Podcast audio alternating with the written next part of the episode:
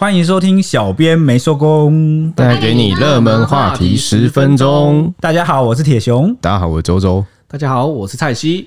诶，今天我们来聊一聊这今天大家最关心的热门社会新闻吧。周周，好，今天就是在高雄啊，就有一个正妹，她叫做蔡小小，然后她就是跟她的通缉犯前男友分手之后，在她的脸书上 po 出她前男友的恶行恶状，以及前男友的照片。啊？那什么恶行恶状啊？就是她说她的前男友就是会打女人，然后又会趁她喝醉的时候盗领她的五万元就是存款，加上就是一直每天就是威胁她说要让她去死，然后她就觉得很不开心。标准渣男对？就指控他标准渣男。这个他，他其实可以提告啊，为什么要到网络上数落？可能就是他们的解决恩怨的方法就是开副本吧。对，这个时候呢，然后他的两边的亲友团就在他的那篇贴文底下开始就是比战。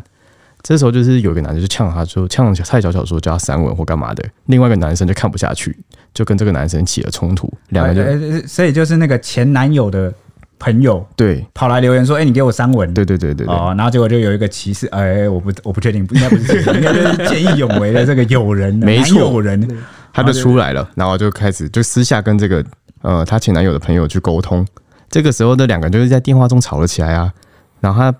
蔡小小的朋友就不满，他就组织他的好朋友们，然后就一行人开着六辆车冲去那个男生他们常待的车场里面。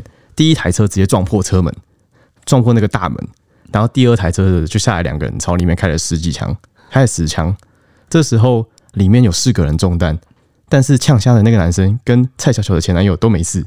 呃，等等等等，所以这样他们就是公亲变世主了。对对对，男女分手。啊，结果呢？男女双方的朋友呢，就是 一言不合呛起来，当事人都还没有出面，旁边就已经先打起来了。没错，但是因为警方后来就把这些人就逮捕到案，然后开几枪？你说开几枪？开了十枪啊，十枪啊，结果打中的没有打中那个枪枪杀的人，也没有打中前男友。对，打到四个人，他们手脚中弹这样子。那警方现在就是在传唤，就是蔡小小跟她的前男友就是到案说明，但蔡小小拒绝，然后她前男友因为是通缉犯，所以找不太到。结果女生的这个朋友 反而比较神通广大。没错，没错。那因为针对这个是枪击案有点，所以高雄的最近枪击案有点泛滥，然后就是高雄市长陈其迈跟警察局长就开始在彻查枪支的部分啊。然后很多网友就说什么：“哇塞，怎么到处都有枪？那是不是只有我没有？是不是拿身份证就可以领枪？” 这是大家一个流传蛮久的网络笑话。那我我哎、欸，你讲到那个南台湾，台南这边有一个蛮有趣的判决，我分享给你们听。好，就是呃这两天在网络上炒很热，就是台南有一个六十六岁的老翁啊，他就是上完大夜班之后，他就想说，嗯，早上我要去吃这个咸粥，然后就在回家就是骑车的这个路上啊，就发生了车祸。那他发生车祸就骨折住院啊，出院之后他就跟劳保局申请这个职灾的这个医疗给付，结果就被拒绝了。那他就一气之下就告上法院。那因为劳保局他就是认为说啊，这个老翁下班之后绕远路跑去吃早餐，并不是在回家必经的路上，所以他就否决了他的申请。哎，在这边补充一点哦，其实就是依照现在呃现行法律跟那个大部分法院的见解，职灾其实并不仅限于劳工执行劳务所受到的灾害，也包括呢。你准备要去上班，或是下班后途中发生车祸啊？当然啦，前提是你你没有酒驾，你没有闯红灯啊之类的违那个违法行为，还算在 职灾的范围内。那也就是说，他就算他是骑车去上班，还是开车去上班，只要我在中我在上下班的途中，我只要发碰撞啊车祸，只要有住院，我都可以去申请的意思喽？呃，对，就是你准备要提出劳务之前的这个上下班事前也算。那诶，这个劳保局他后来又反驳啊，就开庭之后，他们就反驳说，经过他们调查，发现这个老翁就是从公司回家的这个路上有三条最佳的必经路线，就是 A、B、C 啊三条。但是呢，老翁没有从这 A、B、C 这三条回家，反而跑去了就是另外一个地方吃咸粥。对，所以。他们就认为说，更何况他们还有提出说，在 A、B、C 这三条路线上啊，每一条路线都有早餐店。哎，你为什么偏偏就要跑去吃咸粥呢？我就爱咸粥哦。对啊，人家想吃咸粥，我今天就想吃啊。反正反正他们就是觉得这样不合理，所以就不给他给付。结果呢，我觉得这个法官就是蛮有人情味的，他就认为说啊，这个老翁虽然绕了一点路。但是那个时间跟距离其实都在合理的范围内啊。而且他就认为啊，这个劳保局提出的这个看法，很显然是北部人跟外地人才有的思考方式，完全没有考量 台南年长者跟台南在地人的早餐传统。他说呢，嗯，民以食为天呐、啊，一般就是三餐是一般人的生活所需，更何况这个老翁他就是常年住在台南啊，一天夜班之后早上去吃咸粥。这不只是他的一般小确幸，其实也可以看作是这个日常生活所需的私人行为，所以他最后就判决这个劳保局啊败诉，应该重新审查这个老翁的申请。哇，酷吧？真的酷哎、欸！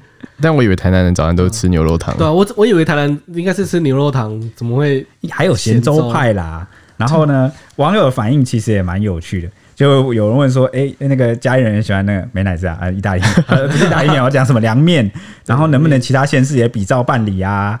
或者是呃，有人就说北部人只要美而美，吃个花生厚片就能开心一整天呢？真的假的？对对对对对。但我其实很爱吃锅烧意面，有有这么卑微？哎、欸，但是锅烧意面好像真的中南部比较多，对不对？对对，锅烧意面中南部这样。像我去高雄吃早餐的时候，就是一定要点一份锅烧意面，很赞。对啊，我在北部都没看到那个那个锅烧意面，有了。”很少啦，比较少见。还有最近我迷上了一个新的，那个叫做很像小香肠，那个叫什么？肉豆，肉豆，对对对对对，哇，肉豆，小肉豆。早餐有这个吗？有有有有有有。南部早餐，但南南南台湾的早餐店比较容易找到。然后我最近好不容易才找到一家，天呐，小肉豆。然后啊，还有网友讲什么？网友还有讲说，法官带头站南北，其实也不是啦，因为还不知到还不到站南北。法官的意思其实是。是讲说，呃，要考量这个地域性跟这个呃这个老翁他的那个生活习惯的不同，而且讨论聚焦的话题应该是去吃咸粥这件事到底有没有在合理的通勤范围跟路线上。呃，其实是这样，因为那间咸粥店就在他必经回家的路上的旁边而已，而且他到那边只额外多花了五分钟。哦，只多对，所以这就蛮合理的。对，然后。但但在这边也要提醒大家，其实有另外一个判例，就是有一个员工他上班的时候，他其实他的公司在西南方，然后他就骑车应该要往西南方去，但他为了吃好吃的早餐，往东北方骑，哦，就反方向，对，往反方向，然后骑了一公里，那最后呢，他就是发生车祸去申请职灾，呃不过，然后就闹上法院，然后法官认为说，哎、欸，你完全往反方向啊，客观来说不是住家到公司的合理路线跟方向，所以就是不算职灾这样子。哎，我有个问题。所以老翁最后有吃到咸粥吗？诶、欸，没有。好，希望他这个伤康复之后可以赶快去吃咸粥啊！咸粥压压惊。好，那接着我们就来关心一下国际大事吧。蔡西，今天日本政府做出一个重大的决定，就是他们决定把那个当初三一大地震后开的那些污染废水啊。准备要把它排入那个太平洋。这个废水的由来是，当地震发生后，他们为了防止那个核电厂的反应炉发生过热或是爆炸的事故，他们每天必须注入一百四十公吨的废水。就是注入这个废水之后呢，他们因为没办法排放嘛，他们就只能把它储存起来。那最近到了二零二二年的时候，他们预计就会所有储存槽都会爆满了，所以他们没有办法，就是决定只好全部排入大西洋这样子啊。所以他们长期储存那个受污染的废水。对，这也是没有办法，因为那个核废料就是会产生，应该说核核能发电就是会产生这一些副产品啊。他们产出之后，现在没有办法排放的情况下，他们只能先储存起来。他们做出这个决定之后，当地的居民也有抗议啊，不管是福岛的当地居民，还是其他县市的人，甚至是南韩啊、中国大陆啊，还是我们台湾，其实都有表达抗议这样子，因为它排入。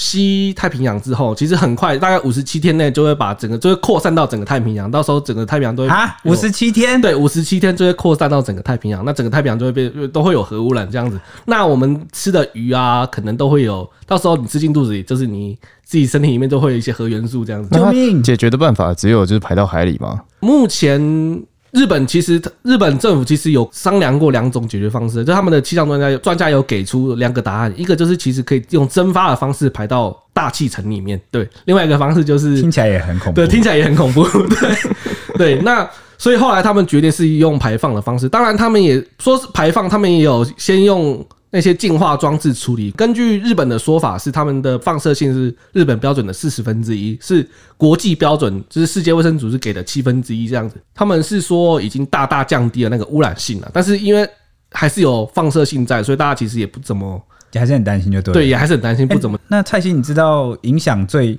我们刚刚不是说我们可能会吃到一些海鲜吗？对，没错。哪哪三哪几种海鲜是其实是影响最大的？哦，根据我国的农委会的调查，其实像是秋刀鱼啊、青鱼类的啊，还是鬼头刀这些我们很常见、蛮常吃的鱼类，其实都会受到影响。洄游性的鱼类，像是旗鱼、还有尾鱼那些。也会有影响，对，我就是喜欢常吃生鱼片，然后常吃海产类的，可能就要注意一下。鲑鱼嘞，鲑鱼嘞，哦，鲑鱼的话就比较幸运的是，因为鲑鱼我们大部分都是从那种挪威啊，或者是法罗群岛进口的，所以鲑鱼部分其实影响不大。啊，太好了。那 那、欸、他把核废料这样排到海里，是不是日本真的想要制造一只哥吉拉？对，这是那个事件传出后啊，其实也有台湾网友说，就是支持核四的人看到了没有？其实核废料是无法处理的，只能倒在海里之类的，这样子就是。很非常非常会污染台湾环境啊！又另类掀起永和 对，就是还要对，现在又掀起了永和废核大。但其实这没办法啊，因为用电量真的是一直在增加。对，没关系啊。现在往好处想，应该以后不会有人想要改名叫做尾鱼跟那个鬼头刀，还有青鱼，对不对？之前不是有个取取一个很长一串的吗？对，这样以后什么都可以吃到了，都可以吃到满满的。他应该没取到尾鱼吧？对。日本政府宣布之后，目前也不确定会未来会不会更改，但是因为这个时间还没有到，所以可能未来还要再观望一下。那就让我们再看下去吧。那今天时间也差不多，那我们就要拜托 H 来帮我们预报这两天的天气概况喽。嗨，又是我，我要来乱入讲天气了，因为台风生成啦。今年第二号台风苏力基刚刚三点四十分的时候，日本已经发布它形成的消息，这个台风最强有可能到中台等级。但是呢，它不会往台湾来，就是它的目前的预测路径看起来，不管是欧洲或美国，都是预计它会往先往北，以后来个大回转，再往东北方向前进，几乎不会碰到台湾这样，所以对台湾影响很小。不过呢，我们最近会因为东北季风增强跟锋面通过的影响，会有一点变天，尤其是北台湾，原本高温三十几度，现在今天开始大概可以降到二十几度。大概下降了十度左右，但中南部还是有三十度以上。除了温度的部分，另外还有就是北部跟东北部，还有屏东地区跟中南部山区，因为云量增多，就会开始出现一些局部的短暂雨。那其他地区是多云，下雨几率不太高。这样的天气大概持续到周五。以上是天气预报时间结束。那谢谢气象小公主 Ashley 给我们带来最新的消息。我们今天的节目也差不多要告一段落。如果大家喜欢我们是聊时事的内容的话，欢迎大家不吝啬给我们一个订阅，这样拜托订阅，拜托订阅。拜托，那大家我们下一集见喽，拜拜，拜拜。